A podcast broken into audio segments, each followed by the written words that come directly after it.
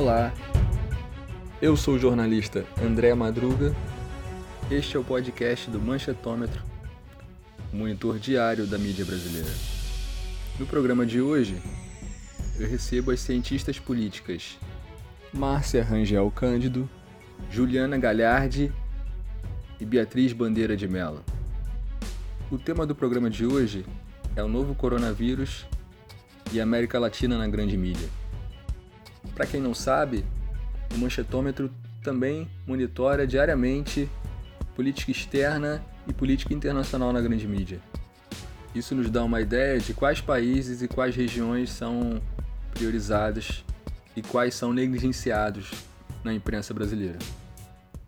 Eu vou começar com a Márcia Rangel Cândido e eu queria que de início você desse um apanhado geral para gente de como a mídia retratou nesse período analisado março de 2020, a crise do coronavírus, do novo coronavírus na América Latina. É, eu acho que antes da gente comentar mais propriamente sobre a cobertura da, dos grandes jornais, vale fazer uma retrospectiva de quando o coronavírus chegou na América Latina, né? O primeiro caso foi registrado no Brasil no dia 26 de fevereiro e a primeira morte na Argentina no dia 7 de março só alguns dias depois que a Organização Mundial da Saúde, já no dia 11 de março, decretou pandemia. E aí a, a forma com que os países lidaram com a doença foi se alterando aos poucos. E aí cada país da América Latina apresentou é, uma conduta diferenciada eu acho que uma coisa importante que também é, mostra a relevância de analisar a América Latina de uma perspectiva regional é que é, os países da, da região eles partilham condições socioeconômicas. Existe muita desigualdade aqui e o percentual de trabalho informal é muito grande. Então, o lado do impacto econômico na América Latina ele é muito diferente do que o que chegou na Europa. E os países têm reagido a, a essa possibilidade, né, a, a fazer o isolamento social de forma diferente, mas em grande medida quase todos estão efetivando essa determinação da OMS. Os lugares que teve mais resistência foram no Brasil com Jair Bolsonaro e no México com López Obrador. Só que o próprio presidente mexicano já voltou atrás e agora está implementando medidas de isolamento social. O Brasil realmente está como uma ilha na América Latina. É muito preocupante. Obrigado, Márcia. Quer fazer uma introdução também, Juliana?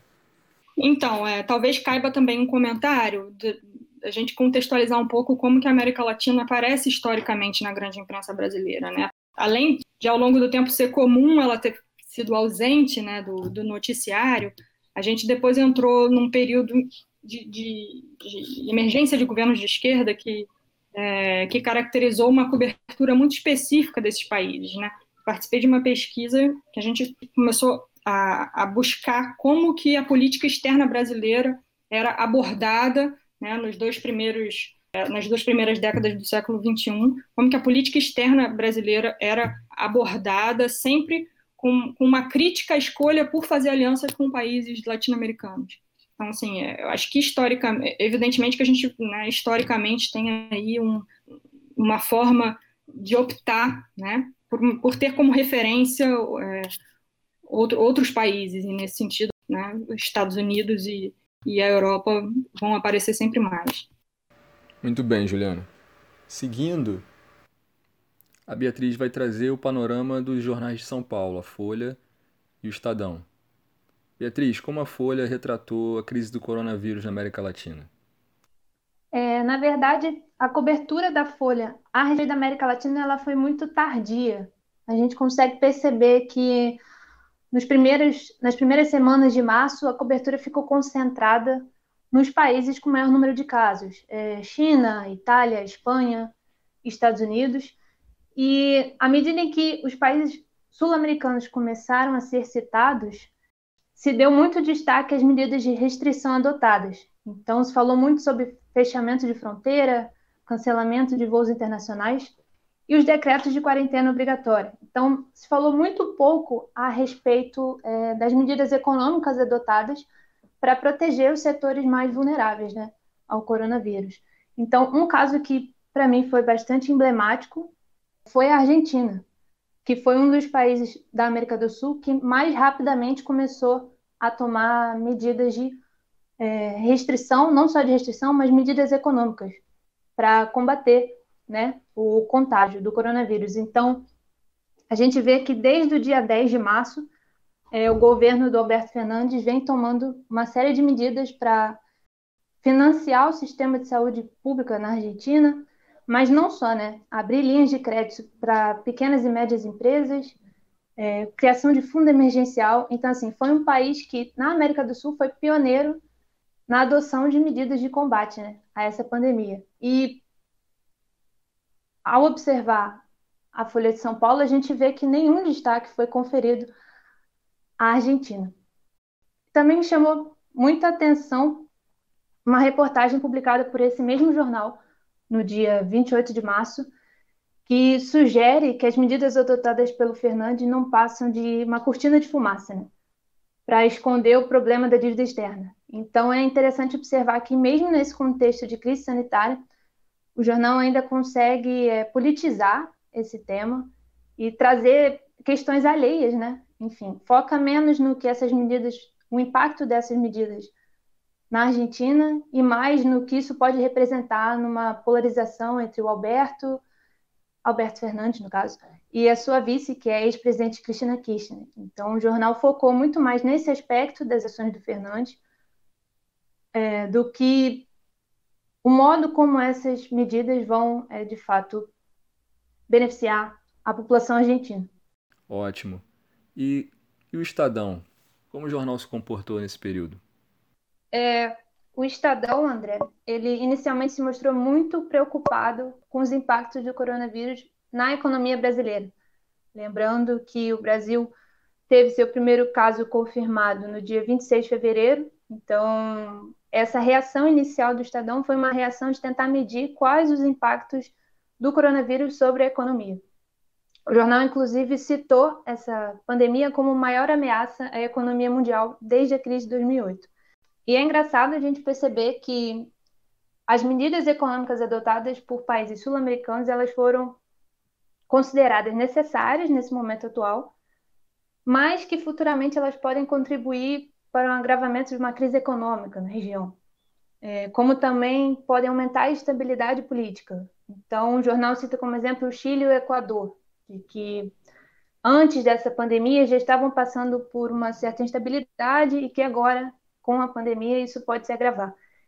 E um fato que me chamou a atenção na cobertura do Estadão foi a prioridade dada à Venezuela. Mas se engana quem pensa que o tratamento à Venezuela ele foi relacionado ao que o país está fazendo para combater o coronavírus. Muito pelo contrário. Então, engraçado, ou no mínimo curioso, a gente perceber como temas relacionados à corrupção, narcotráfico, e críticas ao governo do Nicolás Maduro continuam fazendo parte dessa cobertura, mesmo que nada tenha a ver com a pandemia.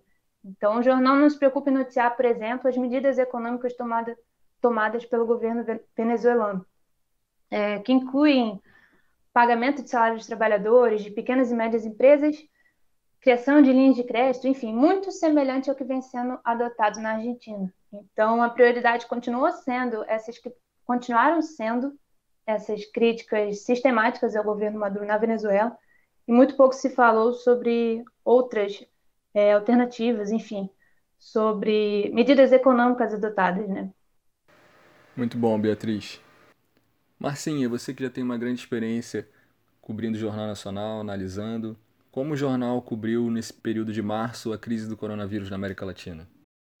Então, é, o Jornal Nacional naturalmente tem abordado bastante os estágios do Covid-19 no Brasil, né? É evidente que ele dá uma atenção particular ao país. Mas também tem uma questão é, de alteração ao longo do tempo. Assim. Ele começou cobrindo muito os países que foram é, o epicentro dos primeiros casos, né, das primeiras crises, que são a China, a Coreia do Sul e Singapura. Depois evoluiu para um foco maior na Europa, que se manteve grande parte das notícias do Jornal Nacional estão é, enfocando na Itália, na Espanha, na França e agora nos Estados Unidos, que são países que estão chegando a superar é, a quantidade de casos da China.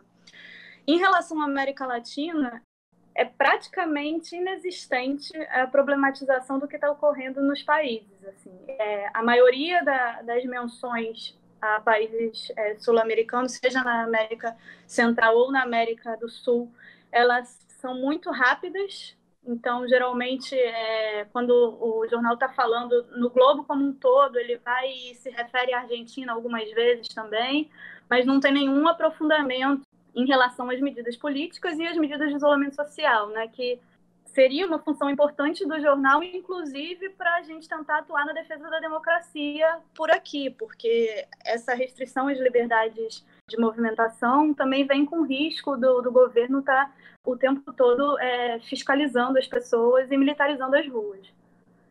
E aí eu, eu chamo atenção também para o caso da Argentina, que a Bia já falou bastante, porque o, Alberto Fernandes, ele vem sendo elogiado no exterior também.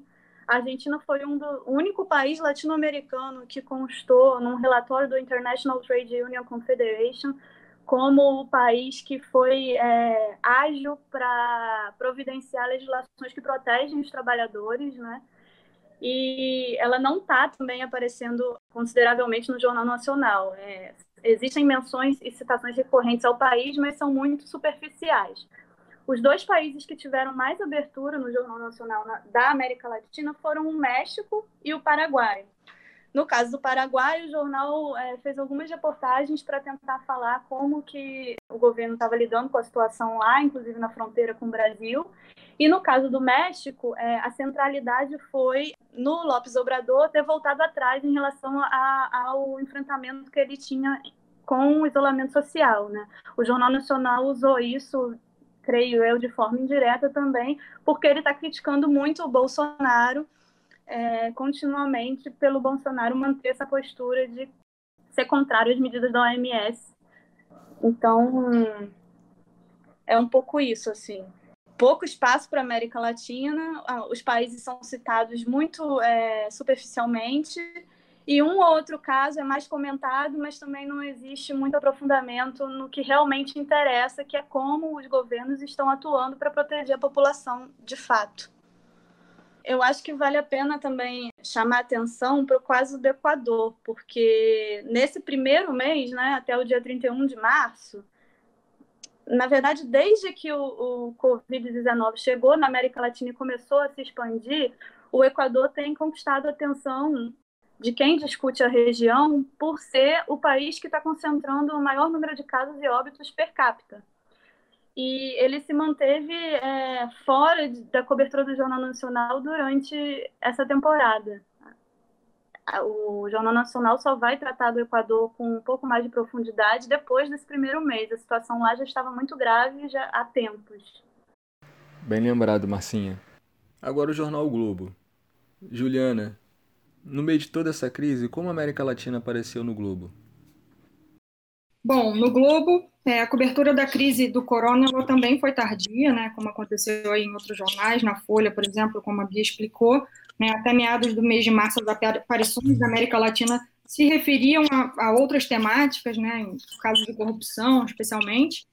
Mas na segunda metade do mês, a América Latina começou a aparecer é, de uma forma né, gradativa. Acho que isso tem a ver também com a evolução é, natural da, da epidemia, como teve.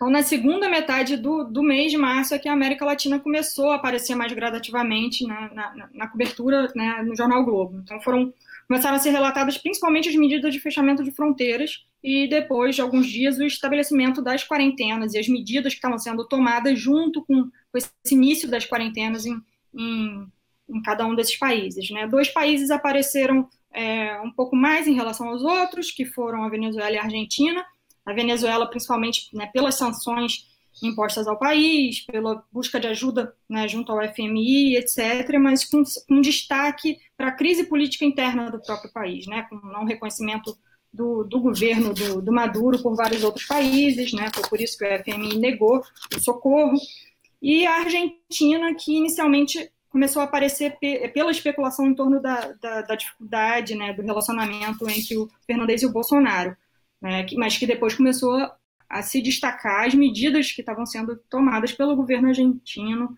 para enfrentar né, a pandemia. Então, numa perspectiva mais geral, acho que a América Latina ela foi, ela é bem pouco citada, né? Se a gente comparar isso, a cobertura que é, que é dada a outras regiões do mundo, é claro que tem um fator aí né, muito, né, de alguma forma justo nessa temática, que é o fato do, do epicentro é, ainda está muito localizado na Europa e etc. Mas é, a América Latina começa a aparecer com, com mais frequência é, ao longo do tempo. Acho que eu destacaria também que algumas questões né, qualitativas dessa abordagem, né, de, uma, de uma maneira geral, é muito comum que as, que as matérias de cobertura da América Latina apareçam na metade inferior da página, né, com menos destaque do que outras regiões, é, quando se trata né, de matérias específicas sobre um ou outro país. E, por vezes, é, eu acho que essa, essa designação de América Latina sempre merece também uma observação, né, que a gente além do México, fala-se da América do Sul, mas eu acho que fica uma, um pedaço grande aí do que a gente considera América Latina, que permanece completamente ausente né, da cobertura.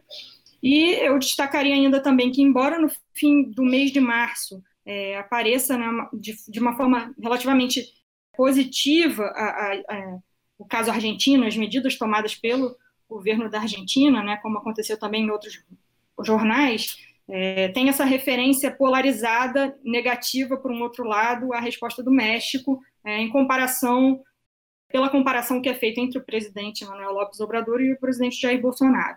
Né?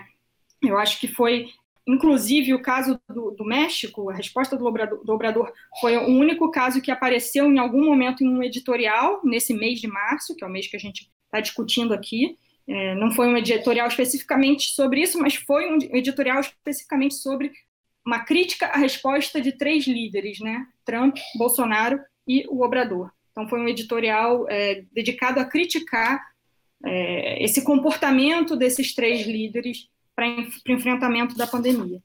De uma forma geral, no espaço de opinião também pouco apareceu, a não ser também numa coluna do, numa coluna do Ascânio Seleme do Globo, quando é, o Obrador foi criticado e chamado de populista, que é um, um, tipo de interpretação comum que a gente vê na grande imprensa quando se fala de América Latina. Então foi basicamente isso. Mais alguma coisa que vocês querem falar? Outra coisa relevante para a gente ter em mente também e estranhar a cobertura do Jornal Nacional e a falta de tratamento dado à América Latina é que não necessariamente governos de esquerda ou direita estão atuando sobre as questões do coronavírus e sobre as indicações da OMS. Em relação à atuação ágil e positiva, a gente vê como exemplo o governo do Peru, do Martim Vizcarra, e o governo da Argentina do Alberto Fernandes. São dois presidentes que pertencem a correntes ideológicas distintas e estão reagindo ativamente, tanto no quesito social, né, do, do isolamento, quanto na, na, questão de proteção econômica às populações mais vulneráveis.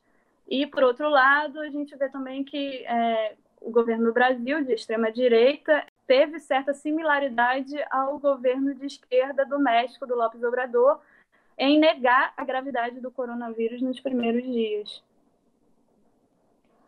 Então, não parece ser necessariamente uma questão é, de, do Jornal Nacional privilegiar uma orientação ideológica ou outra, mas realmente é um colonialismo que parece impedir o, o programa de observar com mais cuidado a América Latina, se voltando mais a dar detalhes de todas as cidades dos Estados Unidos, ao invés de, de buscar discutir os países vizinhos. Beatriz, você também quer acrescentar? Eu queria é, reforçar né, o quão surpreendente foi para nós essa ausência, né, principalmente da Argentina, porque nos últimos meses é, Tratando-se especificamente do governo liberal do, do Maurício Macri, a mídia foi bastante incisiva, né? E volta e meia publicava editoriais ou, ou artigos de opinião muito favoráveis a esse governo do Maurício Macri. Então é surpreendente, ou não, né? Fica no ar o questionamento de como a Argentina perdeu completamente o protagonismo na região, né? É interessante a gente perceber que desde as eleições no final do ano passado, a mídia mudou o tratamento a respeito da Argentina. E agora, com essa crise do coronavírus, isso se tornou mais evidente. Então, é interessante a gente ver como é que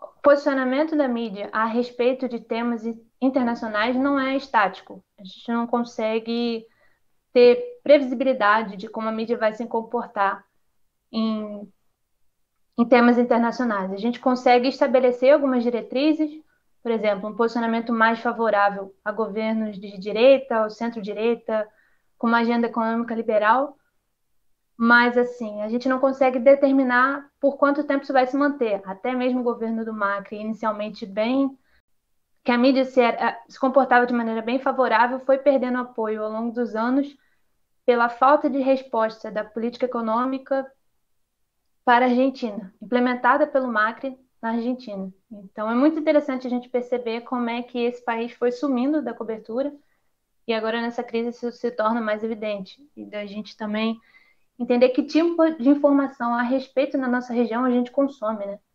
Como a Márcia e a Ju bem pontuaram, eu acho que predomina uma visão muito negativa da região. Então, os problemas estão sendo sempre enfatizados, é, esquemas de corrupção. Então, países latino-americanos têm governos corruptos. Geralmente, é essa a imagem que a gente tem da região. E como isso se perpetua na cobertura da mídia, né? Como essa posição é recorrentemente é, reforçada e que países que têm políticas alternativas ao que está sendo feito nos Estados Unidos e na Europa, por exemplo, é, não são sequer mencionados. Então, a gente também não citou, mas eu acho importante a gente falar sobre Cuba, né, que tem disponibilizado ajuda humanitária aos epicentros da, epicentros da crise, como a Itália, por exemplo, é, e como isso não é sequer abordado pela mídia. Então, é interessante ver como a gente assume essa visão que a mídia hegemônica passa, né? De como a gente consome essa, essa visão de que a região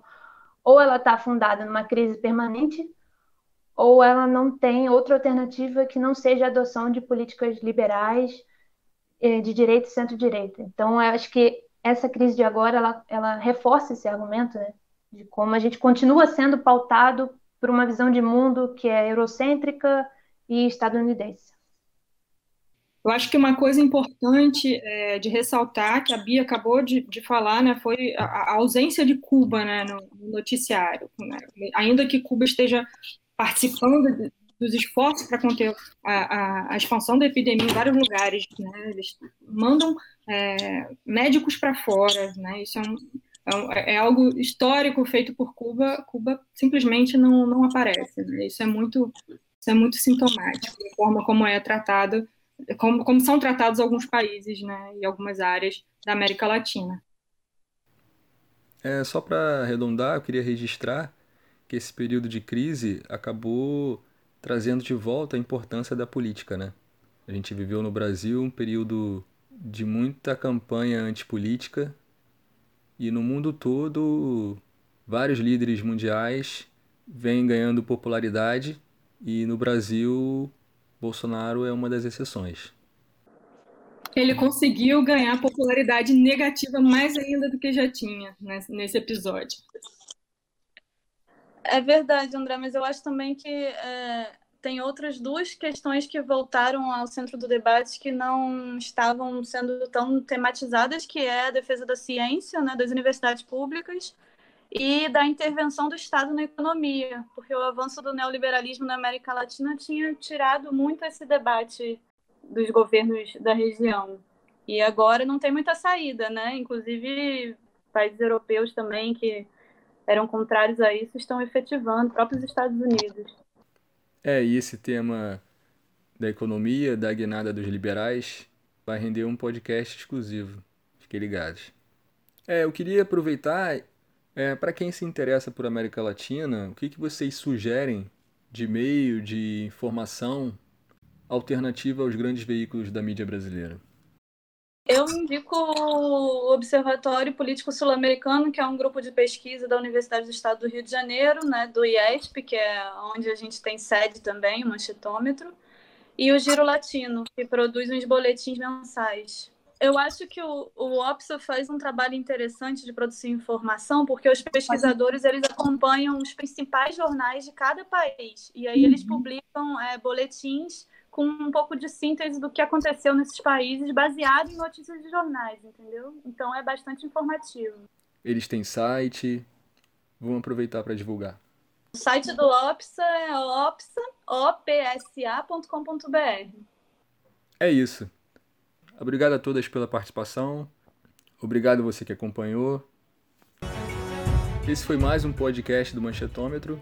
Se você gostou, compartilhe nas redes sociais. Lembrando que a gente já está em outras plataformas, como o Anchor, Spotify e no YouTube. Nosso site é manchetômetro.com.br. Estamos em todas as redes sociais também. Só buscar por Manchetômetro. E não esqueça da nossa campanha de financiamento coletivo, benfeitoria.com/manchetômetro. A gente conta com seu apoio, a sua contribuição para que a gente possa continuar produzindo conteúdo relevante para a sociedade e para a democracia brasileira. Até o próximo episódio.